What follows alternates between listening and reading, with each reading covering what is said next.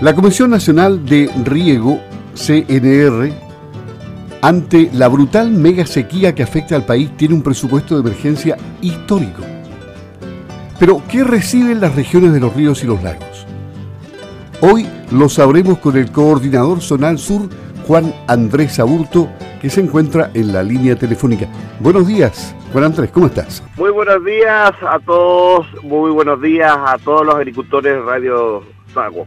Decíamos que el presupuesto es histórico de la Comisión Nacional de Riego. Eh, ¿En qué se nota el cambio en la zona de los ríos y los lagos con una emergencia agrícola y con una emergencia hídrica? Mira, Luis, tienes toda la razón. Eh, nosotros hemos incrementado como Comisión Nacional de Riego sustentablemente estos recursos y que van en directa repercusión en nuestra región de los lagos y de los ríos.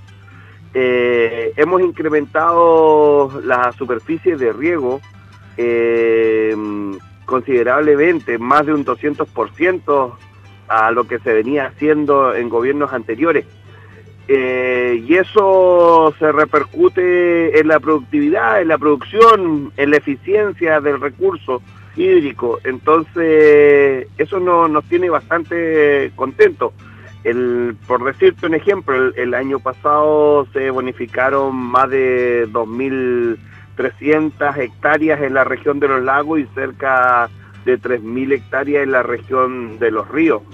Y, eso es un trabajo en conjunto eh, entre privados, entre pequeños agricultores, consultores y los recursos de la Comisión Nacional de Riego.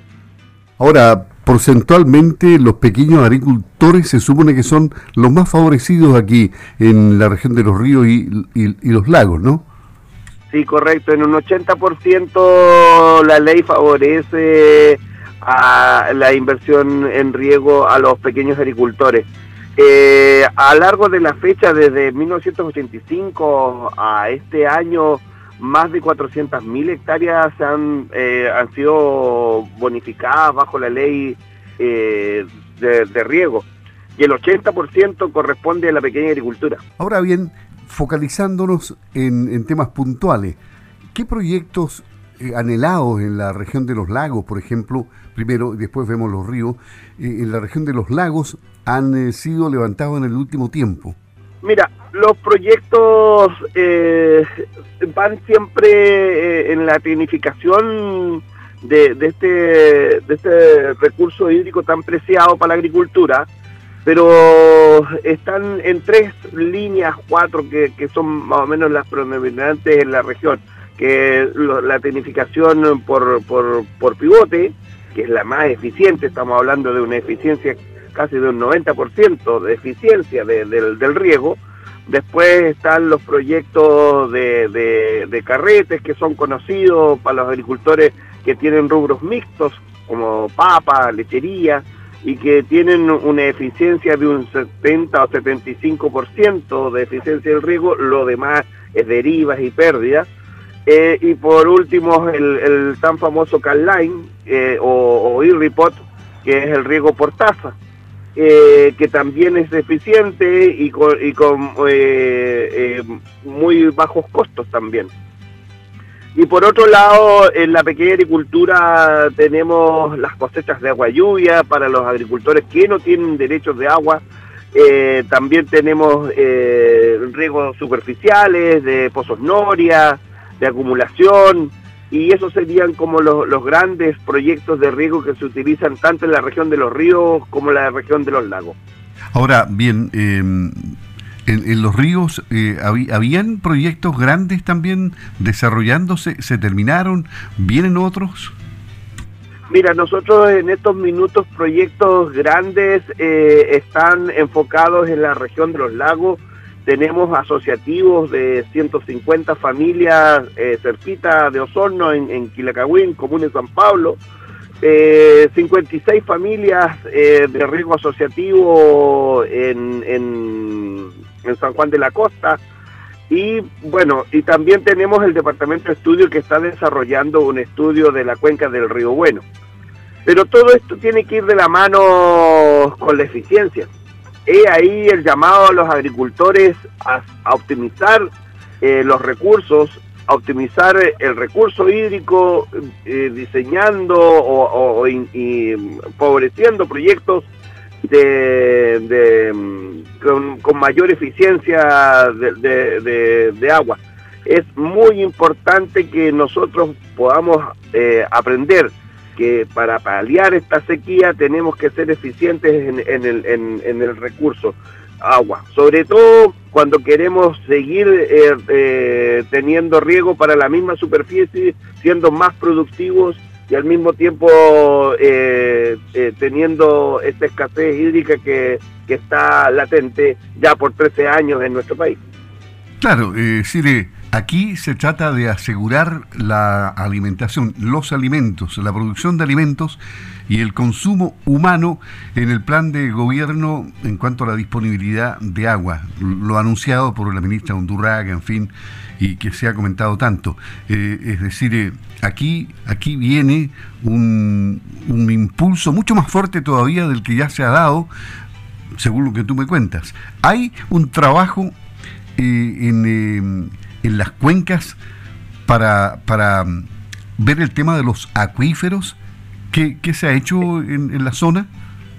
Sí, nosotros presentamos eh, hace dos años atrás un estudio de la Comisión Nacional de Riego eh, sobre los acuíferos tanto de la región de los ríos y de los lagos y, y nosotros no tendríamos problemas en, nuestros acuíferos. Eh, graficalmente estamos sentados en un lago, pero eh, nosotros tenemos que ser conscientes que, el, que hemos ido eh, sometiéndonos a este cambio climático que no estábamos acostumbrados como sureños, pero al mismo tiempo tenemos que aprender a ser más eficientes con nuestros recursos.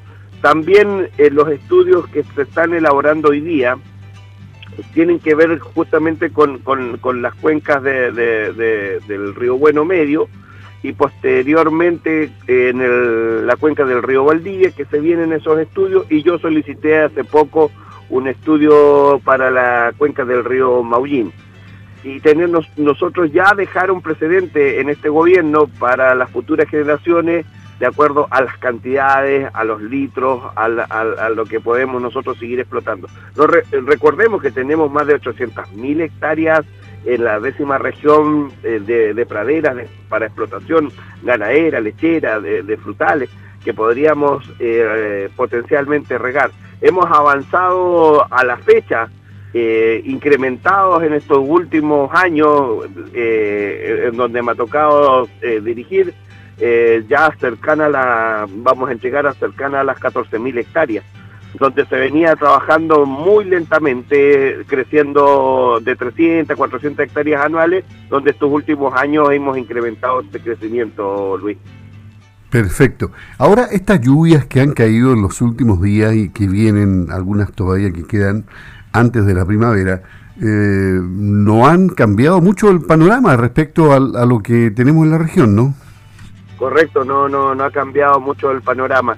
Eh, eh, nosotros tenemos que tomar conciencia que este efecto invernadero se aceleró en los últimos años y que tenemos que ser conscientes en que producir hoy día una agricultura más sustentable, de poder eh, el día de mañana vamos a ser medidos con nuestras huellas de carbono. Seguramente también con nuestra huella hídrica, de cuánta agua se necesita para producir un, kilo de carne, cuánta agua para un vaso de vino. Hoy día por un vaso de vino se necesita 110 litros de agua.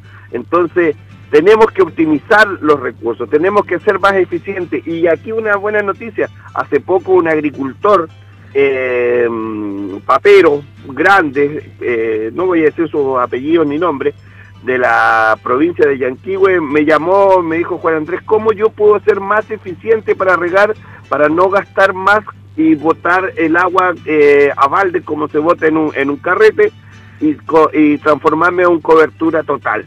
Imagínate, entonces la conciencia está llegando. Eh, hoy día eh, somos el jamón del sándwich. Antes nos decían, oye, apaga la luz porque la cuenta del agua, de, la energía va a ser muy cara. Y, y, porque eh, se producían estas sequías. Hoy día nuestros hijos, nuestros sobrinos más pequeños, nos dicen, oye, eh, apaga la luz porque hay que cuidar el planeta. Lo mismo, los agricultores yo creo que están teniendo ese cambio hoy día.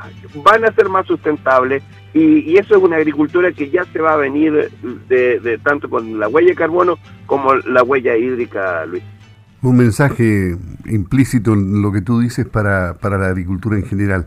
Te agradecemos la información que nos has entregado, eh, Juan Andrés Aurto, coordinador zonal sur de la Comisión Nacional de Riego. Cualquier novedad que tengas, te pone en contacto con Campo al Día, pues, Juan Andrés. Muchas gracias. Como siempre ha sido, muchas gracias y un saludo para todos los agricultores y también para la gente de ciudad que tenga la conciencia ahí en el uso y el cuidado del agua. Ok, buenos días.